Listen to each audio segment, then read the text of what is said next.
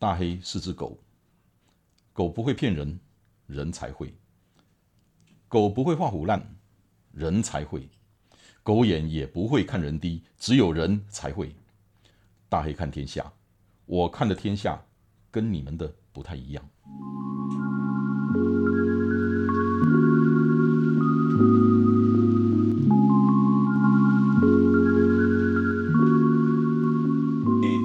在那个 Podcast 播出，那也会在 YouTube 上传。那不过那个我我们两个都有 set 过了啦啊，最起码两个人里面还有一个是那个怎么说秀色可餐啊。OK，呃，阿昌跟我是很多年的老朋友了，我们也像是忘年之交。那很多人认识阿昌，他是呃。十一月，台北超马是十一月，是不是？今今年今年一月，今年一月，台北超马四十八小时的冠军，那也破了台湾的全国纪，我们的全国纪录。所以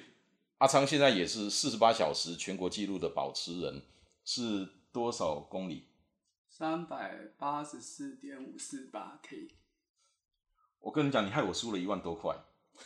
你跟谁赌？谁赌？我我都没有跟你讲这个事。当我知道俊昌医师报名四十八小时的时候，因为这个话我真的没有讲。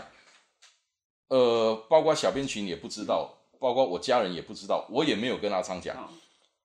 我就跟人家身边的几个朋友说，他一定是冠军，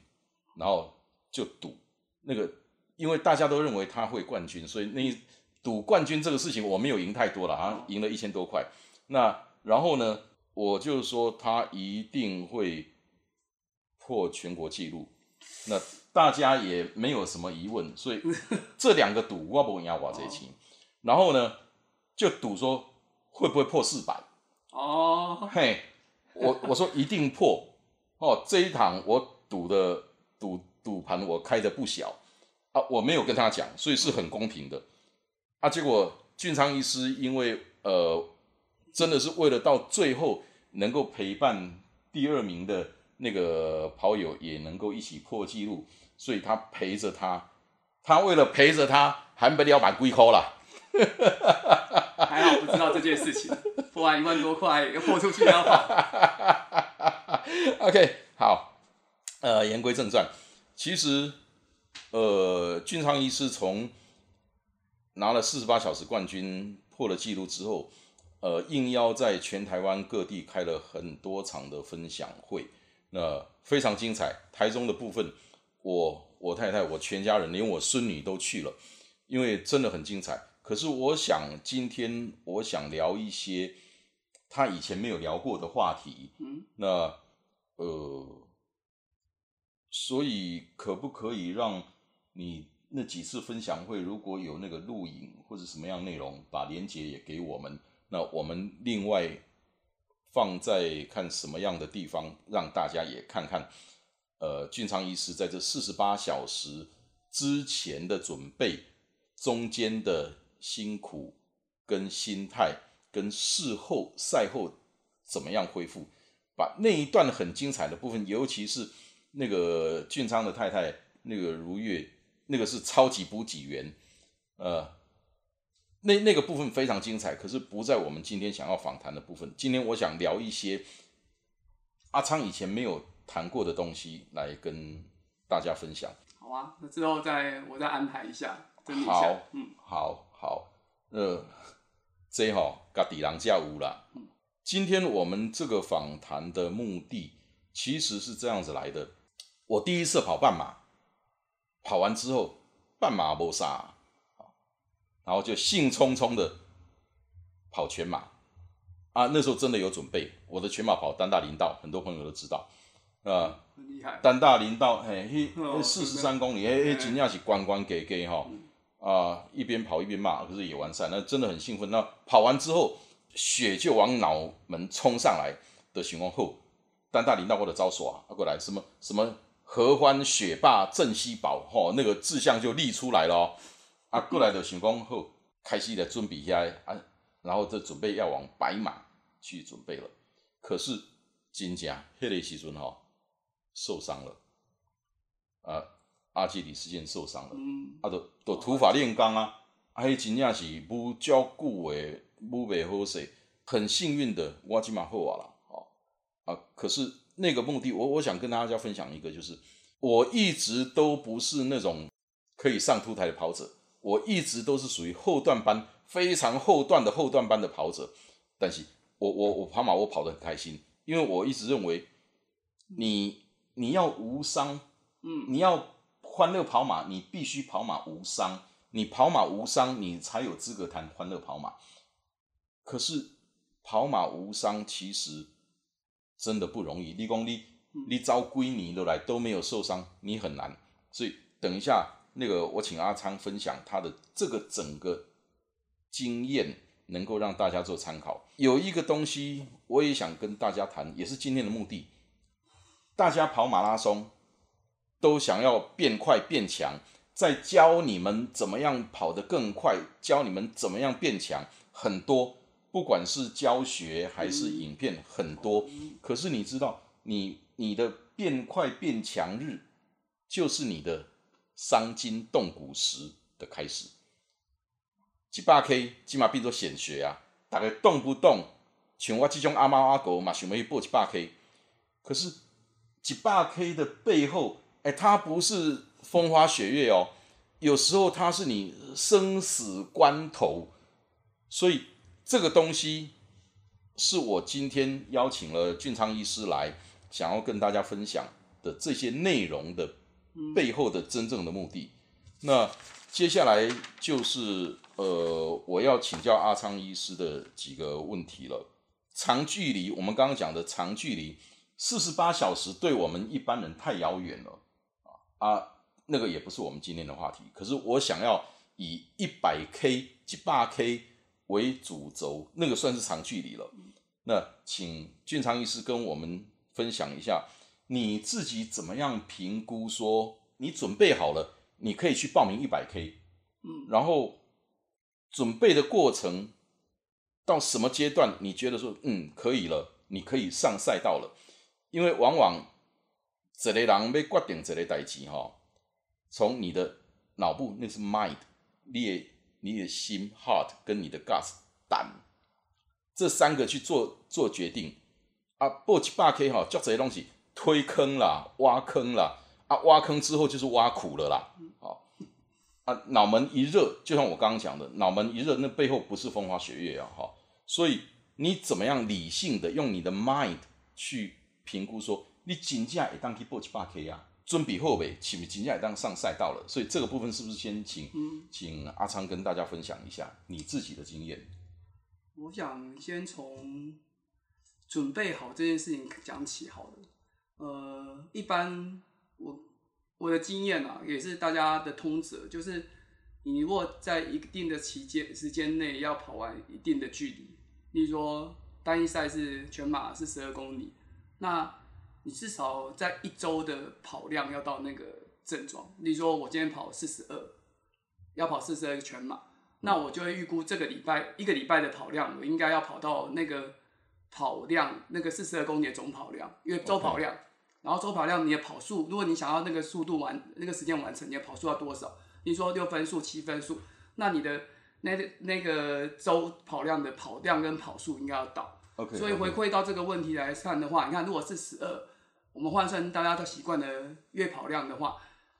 那跑一个全马，你月周跑量应该就要要月跑量应该哎周跑量是十二，你月跑量应该将近要两百，所以大家讲的简讲的都观念啊，两百跑个全马应该没有问题。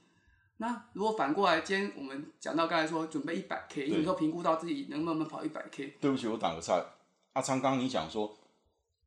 四十二，那么我的周跑量，我如果要跑全马，我周跑量就要到四十二，是，而且是要以我全马想要跑的那个配速，对，去做出那个四十二，不是上跑四十二，因为你就是你，你要到后来你的，当然不是一开始就这样子，你不可能全部都这样，但你到后来的，到准备你觉得准备够好的时候，稳定的状态下面，就是说前一周、前两周，甚至前一个月的时候，你应该有那个样的跑量跟跑速，这样你才能够比较能够。从容的去参加这个赛事，OK，嘿，不管是要到出台的，中段的，就是那个跑宽的的，都可以比较从容从容完成。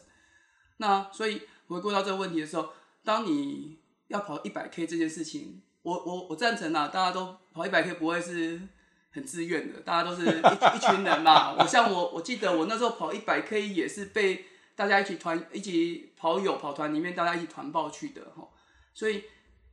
当从我猜从四十二到全马啊到到一百 K 这件事情来说是一个很大的门槛，因为四十二你充其量六到七小时。一百 K 是十来个小时，好，你再怎么快，大概十来个小时，可甚至到十六个小时。你十六小时要维持跑动，然后能够不断的进食，而且你会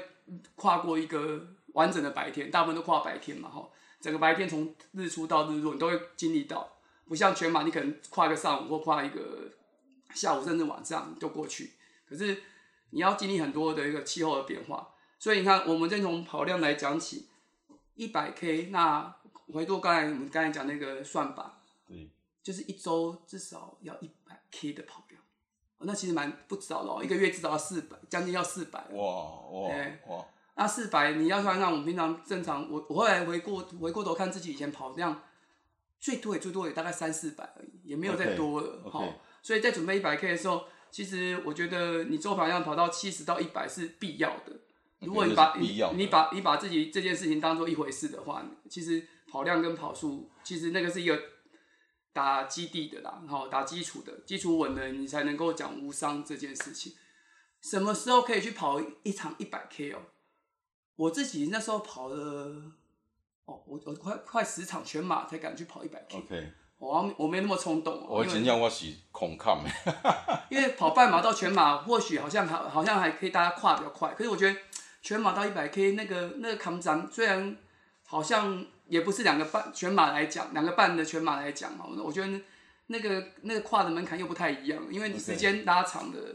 温度变化也多了，而且你要考虑补给的问题，哎，那个它的坎可能不止一个坎。其实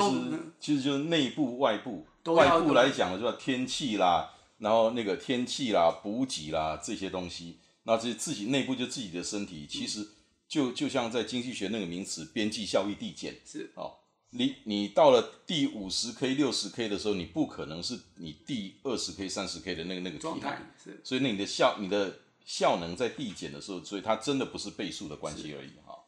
对啊，因为其实很容易想嘛，想象说我们一般跑全马，你三十 K 是所谓肝糖耗尽的，三十 K 到三十五 K 是肝糖耗尽期。肝糖好，那。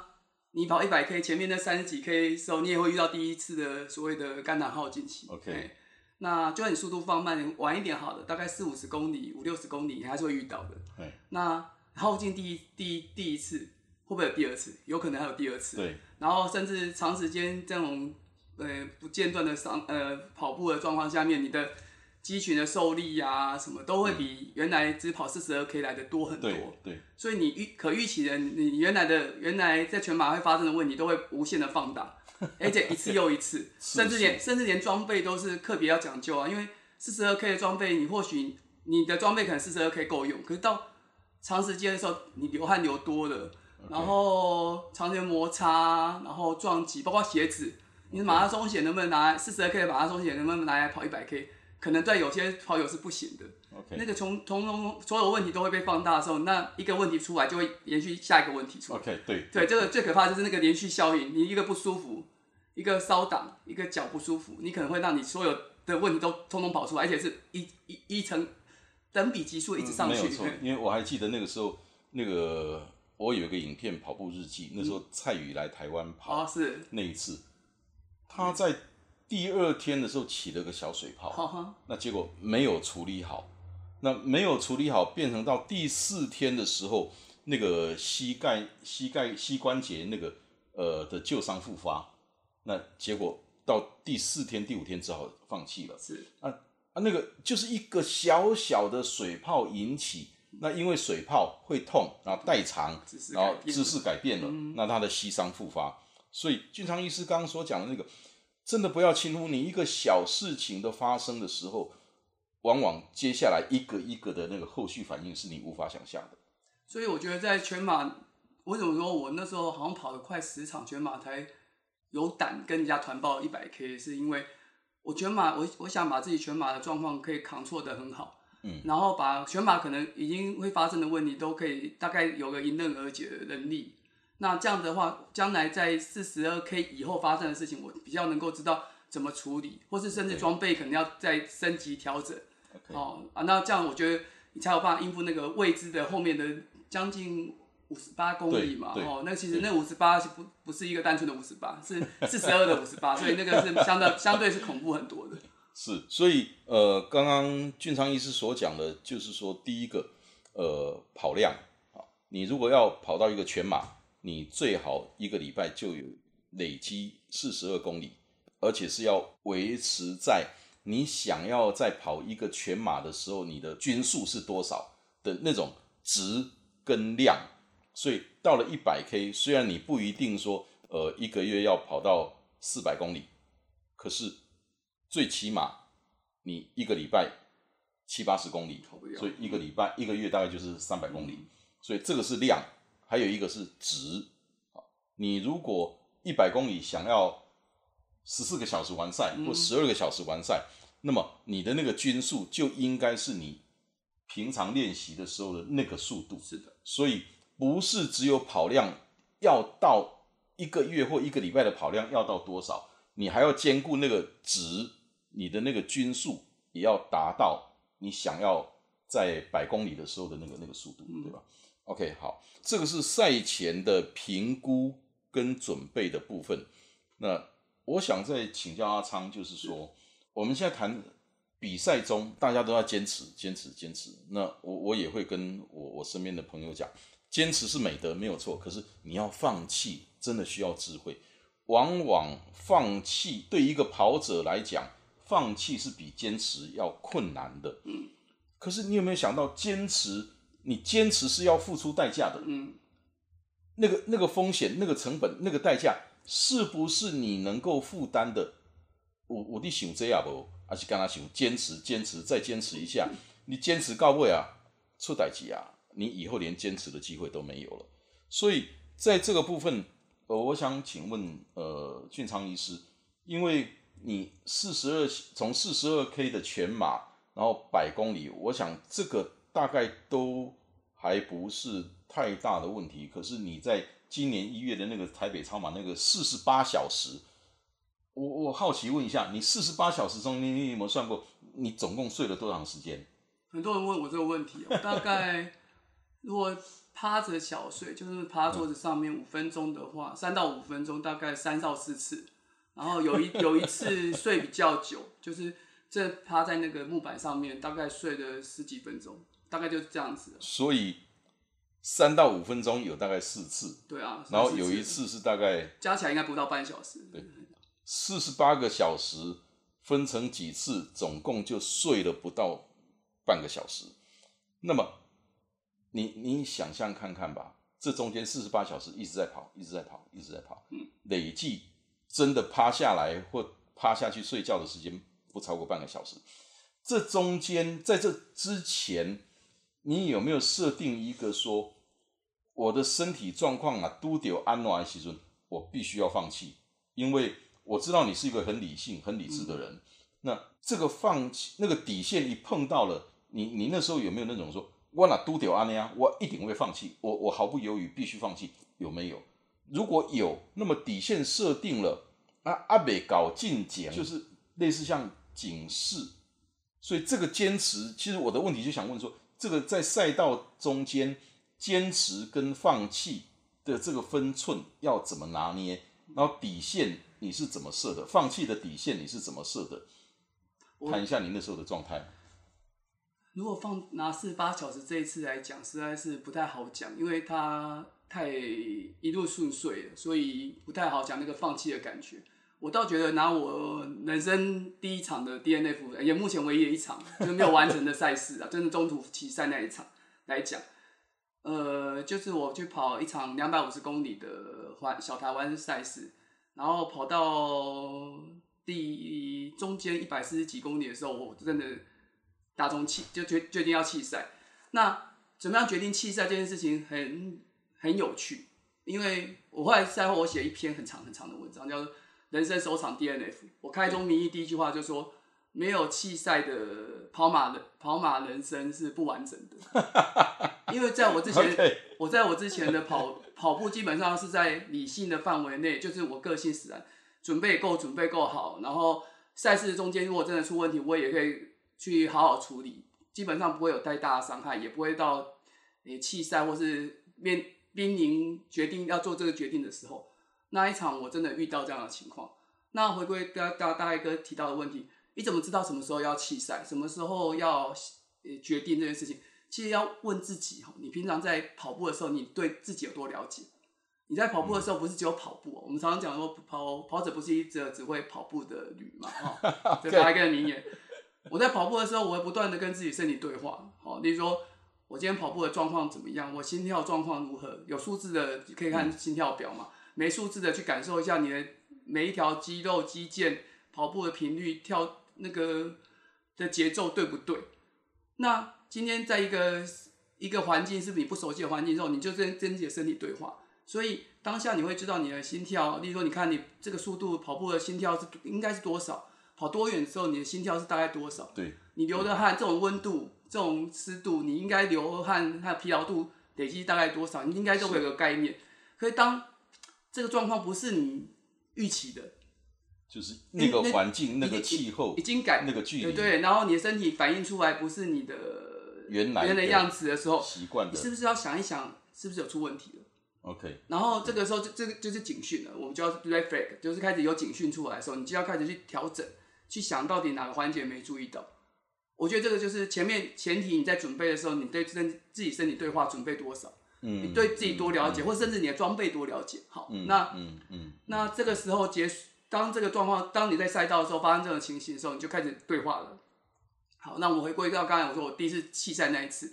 那一场是一场两百五十公里的赛事小台湾，就是一个 T N T U 啊，办 T U R 办的，然后背着背包，然后大概十十到十五 K 一个补一个补给站，然后那既然补给站是 OK 的，那个补给是够的，也背水袋标我也觉得 OK，那个其实就蜘蛛超马的精神。可是比较难的是那一场是在端午节办的，哦，然后然后跑比较又跑台北市跑河滨，然后到了桃园那边是跑那个西滨的快速道路，那都没有遮阴，哎啊台海边的太阳又大，然后赶那个照上去，然后端午节。他讲端午连假，大家比较方便。可是他没有端午节真的很热，超热，这辈子最热就那一次。然后你知道那时候人人胖吼，那种很受不了那种温度，那时候几公斤啊大概比现在多五六公斤吧。对啊、？OK，诶、还是胖啦，哈。然后总之就是现在没有瘦哪里 他在我身边说胖了哈，很好，很胖胖少个三五公斤就差很多啦。那个身在太阳底下感觉会更更明显。那一般来说，我我我跑步也不太喜欢在太阳底下跑，因为好热好累。夏天端午节烈阳高照下，然后早上开始五点开始起跑，要跑两百五十公里，限时好像四十小时，所以你一定要跨过一个一个日、一个夜，甚至一个日再一个日，一个白天然后。对。我印象很深刻是，我后来我弃赛了。我先讲弃赛嘛，哈，我我那时候在中间一百五十公里不到的地方弃赛，可是我就反反省我到底出了什么问题。那时候我经历过很多，诶、经历那个跑前半段的时候就开始跑，呃，六五六十公里开始就恶心想吐，嗯，就像中暑一样哦。可是我就继续调节嘛，哦，去做调整。然后，可是到后面开始昏昏沉，到有补给，到后半段甚至入夜，我我我甚至到已经过十二小时，然后要进入山区。那时候我心里想，我那时候想法是说，前面虽然有点不太顺，但是我好像调整过来，然后也是又适当，中间有个大补给站，就是他们有半程的，半程结半程结束那个大补给站，我那边休息半个小时，吃了该吃的东西，也做了足够休息，装备也做调整。然后我那时候想说，耶，然后再来就入夜了，在山区里面，我反而喜欢这样子，因为、嗯嗯，因为那个环境是凉爽的，比较凉快的，然后山区跑步比较没有那么压力，车子也比较少。我想说这样子，我前面半段过了，最难过的过了，我后面应该会顺利。嗯，可是我发现我不对，我那时候跑的时候，我们那时候搭搭到搭很远，所以都一个人独跑比较多。我边跑就觉得，诶、心跳天气降，温度降的速度也变比较慢，心跳变慢，可是我一直在出，一直在喘。然后也也流汗流不出来，然后尿也尿不出来。你啊，你好像补水你也补了，可是你就所有都不符合你原来的生理状态，然后也不在乎，也不在，就刚才我说，跟我原来的那个配速啊、温度的那种生理反应都不对了。哦，我找不到原因，我那时候其实有点慌了，我想说好奇怪，怎么会这样子？然后就表现不出来，然后我想说，我一直在调，我在调整啊，我想一直找找，一直想调整出来，可是后来真的调整二三十公里，到后来半夜下小雨，然后你就你会觉得你即使做的该做的事情都做不到的时候，你意识开始有点模糊，然后手指都肿起来，嗯然后手指就整个水肿啊，那看不到关节，关节都看不见。然后虽然那时候很胖，也没胖到那个程度，整个肿起来。然后甚至我觉得脸，我就进厕所照镜子看，连连脸都肿的。那你觉得，那好很很奇怪。然后后来甚至我意识有点有点模糊模糊，因为晚上头灯照着，然后下小雨，然后都没有路灯。诶、这样的状况下面，身然后是心心你的意识有点开始在模糊状况下面，我上次差点要掉到那个旁边的小排水沟里面。我就跟自己讲说，不管怎么样，我一定到，只要我用走，那种走的，不用跑的哦，我用走的，我走都要走到补给站，然后说我要弃赛，嗯，没有第二句话说，因为我觉得那个已经到一个临界临界点，而且是我无法排除的临界点。那时候其实我一直有个想法是，回家才是唯一的道路。对，嘿，尤其尤其是比较长距离的，尤其是比较安全措施没那么高的，好，例如说越野越越野赛、自助、超马这种的，这个赛事年年有，赛道也都还在，山也不会跑掉。对，但是你一定要安全回家才是最重要的一件事情。所以那时候觉得我我判断我自己是当下是没办法继续，所以我到下到一个最后一个到下一个我可以看到的安全撤退点补给站的时候，跟他说我要弃赛，没有第二句话说，然后就放掉。其实，呃，阿昌是我认识的跑友中间最理性的一位。哦我认识的跑友里面，很能坚持的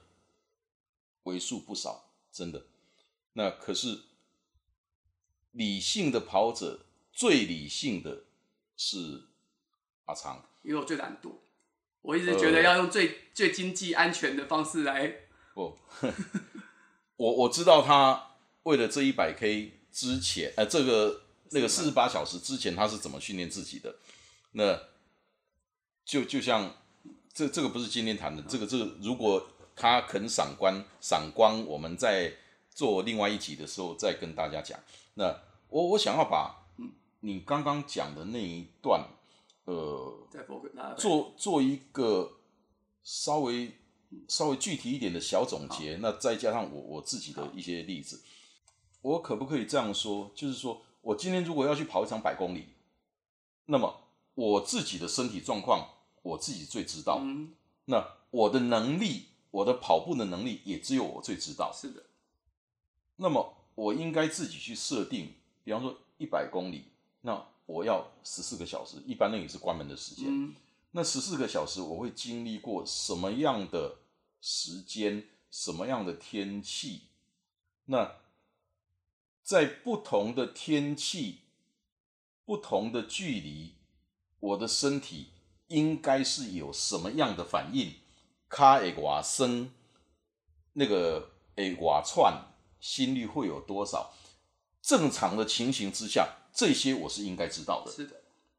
那么我应该是不是就应该去设定说啊，那套中岛日头真美的时阵，我应该会有什么反应？那下午了，到了傍晚了，没那么热了，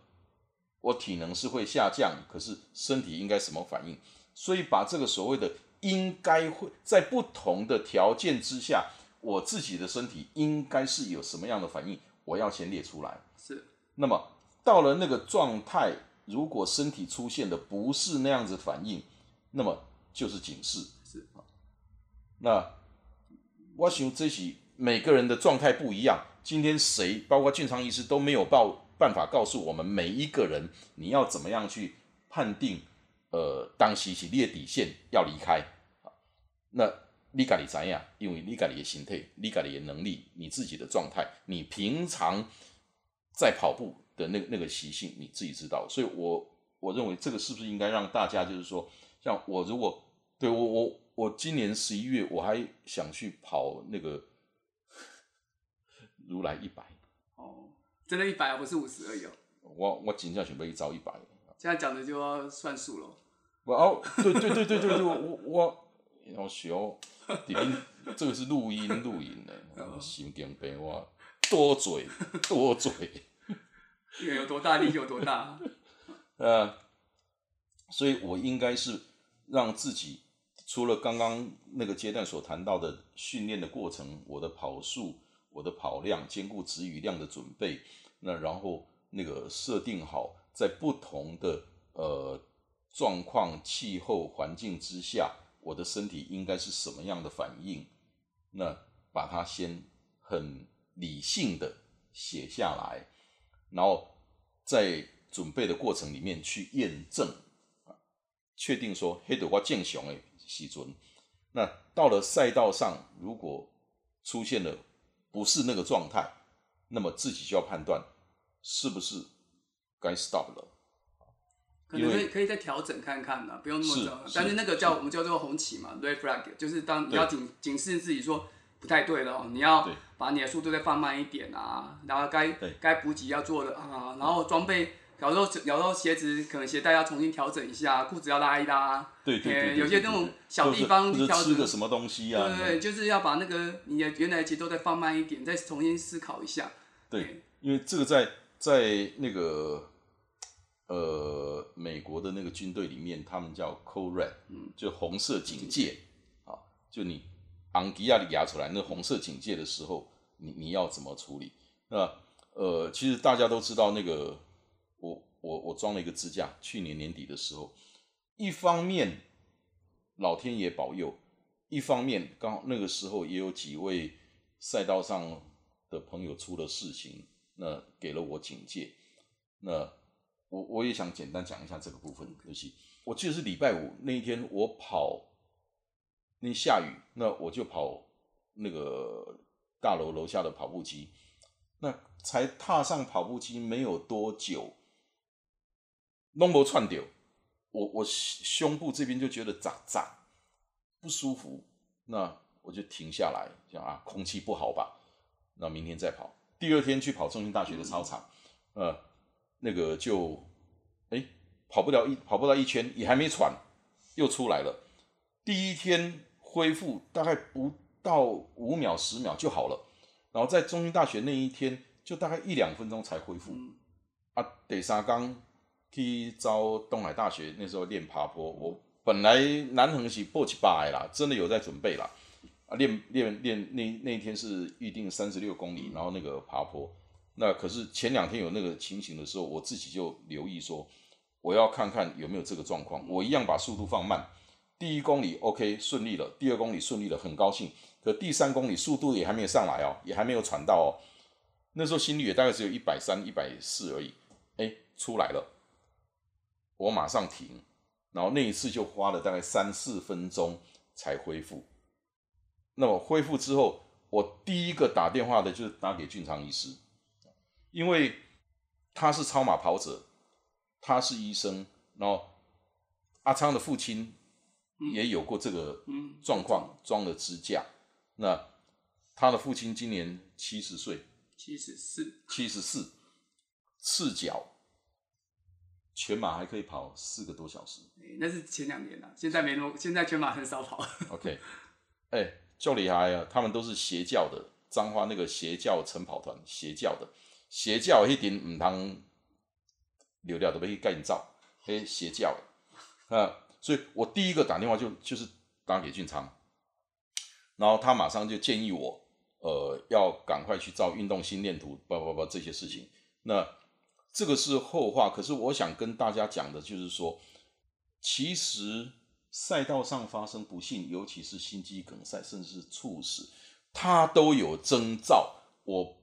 我跟几位医生朋友都聊过这个事情，他们都是同样的观点，都是心脏科的名医，都会有征兆。可是这个征兆你有没有发觉？你有没有重视？或者是你想跟着的后，跟鬼的后啊？对，可是往往不是这个样子，所以我们今天才要谈这个话题的提供，尤其是百公里，黑喜很没有人人性的，对健康其实是有很大伤害的，所以刚刚那个那个小部分就是要谈你要怎么样准备，你要怎么样去觉知你身体在不同的环境条件之下，你的正常反应是什么？列出来，只要不是正常反应的，你就要开始警觉了。